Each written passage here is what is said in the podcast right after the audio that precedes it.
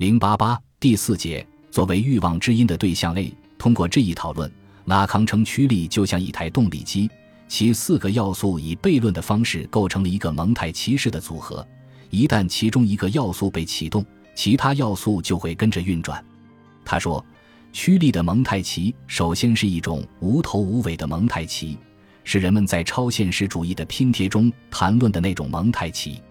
如果我们把刚刚在驱动力的层面、在对象的层面、在驱力的目的层面界定的那些悖论组合在一起，我认为所获得的形象可以显示出跟一个活起色连结在一起的动力机的运作。一只孔雀开屏了，逗弄着正躺在那里欣赏美景的美少妇的杜甫。确实，这个事实使事情变得饶有趣味了。驱力在弗洛伊德看来，规定了人们翻转这种机器的种种形式。第三，驱力的转化。弗洛伊德曾分析了驱力转化的两种特定情形：向对立面的转化和向主体的自我的转化，提出了驱力转化过程的三个阶段：以别人为对象，以自己为对象和新主体的出现，并借用于法学的概念，分别称这三个阶段为三种语态：失动的、反身的和受动的。拉康沿用弗洛伊德的说法。但以结构的原则，把弗洛伊德的历史性阶段重述为共识的结构化运动，在每一驱力的层面，根本的东西是那在其中结构它的往返运动。拉康指出，弗洛伊德描述的驱力的三个转化阶段，其实是驱力发生的三个结构性时刻，而这三个时刻标示出驱力的运动根本上是一种循环。通过这一循环，最终会出现所谓的驱力主体。这个主体。它其实是他者得以出现，是因为驱力能够显示它的循环路线。只有随着主体在他者的层面出现，才有驱力的功能的实现。那么，对象 A 与驱力或死亡驱力有什么关系？拉康说，每一种驱力根本上都可看作死亡驱力，因为死亡驱力包含了驱力的最纯粹本质，寻求自身的满足，或者说寻求自身的熄灭。换用拉康的术语。每一种驱力都包含着朝向实在界的返回倾向，死亡驱力既会塑性的想把原初的实在对象转变为象征的对象，也倾向于把象征界变成无机的实在界的东西。可另一方面，死亡驱力具有一种悖论性质，它朝向实在界的原质之物，却又无法抵达物，它总是与这个物失之交臂。驱力与实在界或物。对象 A 的这一措施的相遇，使得主体的欲望过程变成了在象征界的一种强迫重复，如此就有了驱力运作的一系列后果。第一，死亡驱力的目标在于失落的对象，并且是部分对象，比如母亲的乳房。驱力的运动总是在围绕这个对象进行循环，同时又永远不能抵达这个对象。第二，驱力的运动打开了永远不能满足的欲望的无限循环。如果说欲望的运作主要是在象征界进行，那么驱力因其与实在界的关联，将会把欲望投向一个根本的欠缺。欲望和驱力一旦在实在的欠缺中发生了联系，他们就会把幻象的主体永恒化，以遮盖这个欠缺。进而，第三，驱力的蒙太奇组合以及这一组合与对象的悖论性关联，使得有欠缺的主体在驱力机器中召回的总只是一个剩余。主体总是作为一种剩余、一种残留物、一个空洞化的效果出现。所谓剩余，不是说它还留有什么，而是说它没有留下什么。它留下的不是什么 residue，与其说是一种事，不如说什么都不是。主体是一种剩余、一种残渣，更确切地说，主体是一个人渣。最后还需要简单解释一下拉康对作为对象 A 的对象的形态描述。在主体的倾覆和欲望的辩证法中，拉康曾提到一系列部分对象：乳头、粪便、菲勒斯、尿液以及因素、凝视、声音、空无等等，并称这些对象之所以能够作为部分对象发挥功能，不是因为这些对象是某个总体对象，比如说躯体的一部分，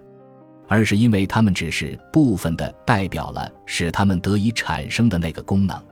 在拉康的理解中，部分对象乃是躯体被象征秩序切割后留下的剩余或残料，是躯体的不可象征化的部分，是实在界的空无，也就是他所谓的对象在第十七研讨班中，他提到五种对象：A 口腔对象、肛门对象、菲勒斯对象、世界对象和声音对象。可在第十一期和第二十期研讨班中，五种被简化为四种：乳房、粪便、凝视和声音。如何理解拉康列举的这五种或四种对象类的形态呢？通关拉康在上面提到的各期研讨班中的讨论，我们可从几个方面来思考这个问题。第一，要明确一下对象类的数目，到底是五个还是四个？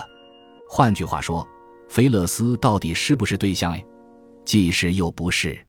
说它是对象 A，是指它作为想象的菲勒斯，作为被阉割的对象。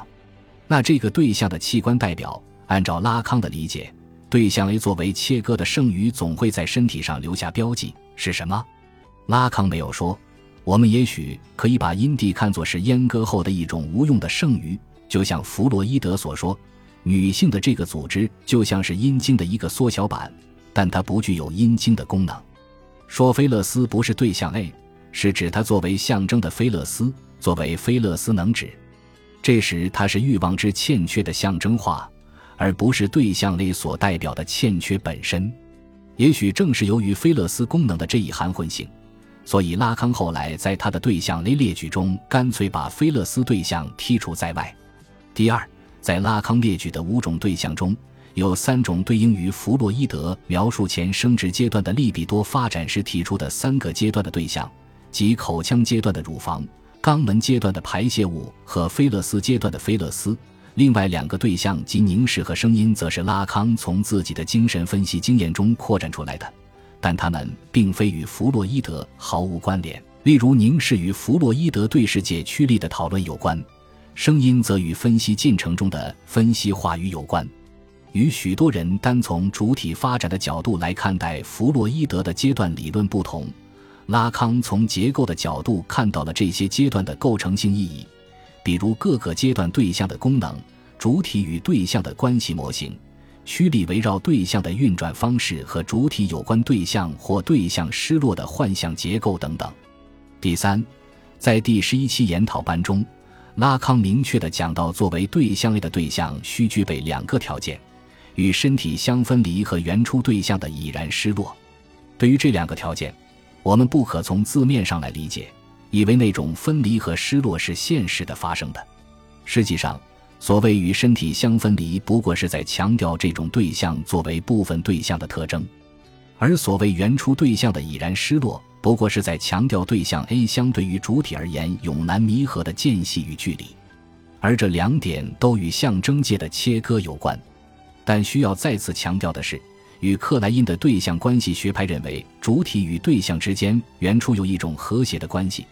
只是后来因母婴分离，才导致了对象的失落不同。拉康指出，所谓原初的和谐，实际是承受了阉割或切割的有欠缺的主体对前主体状态的一种回溯性想象。对象的失落在主体诞生的那个时刻就已经刻写在主体身上了。失落之于主体是一种已然的存在，也就是说，对象的失落作为象征性切割的效果是在回溯中建构出来的，是一种逻辑效果。第四。拉康一方面称对象 A 是原初失落的对象，可出让的对象；另一方面又称它是无用的剩余和残渣，是部分对象。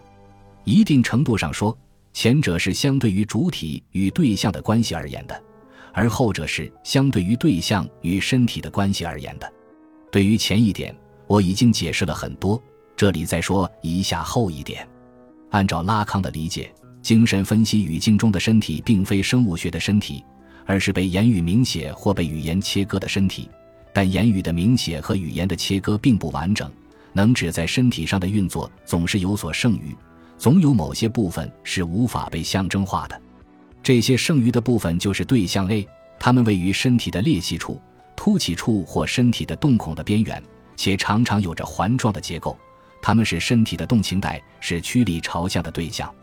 并且。如同作为对象 A 的对象与主体之间是一种悖论的外密性关系一样，这些对象与身体的关系也是如此。他们之为部分对象，不是因为他们是身体的一部分，而主要是因为他们作为身体的无用的剩余，构成了驱力在身体结构上展开其运作的场所。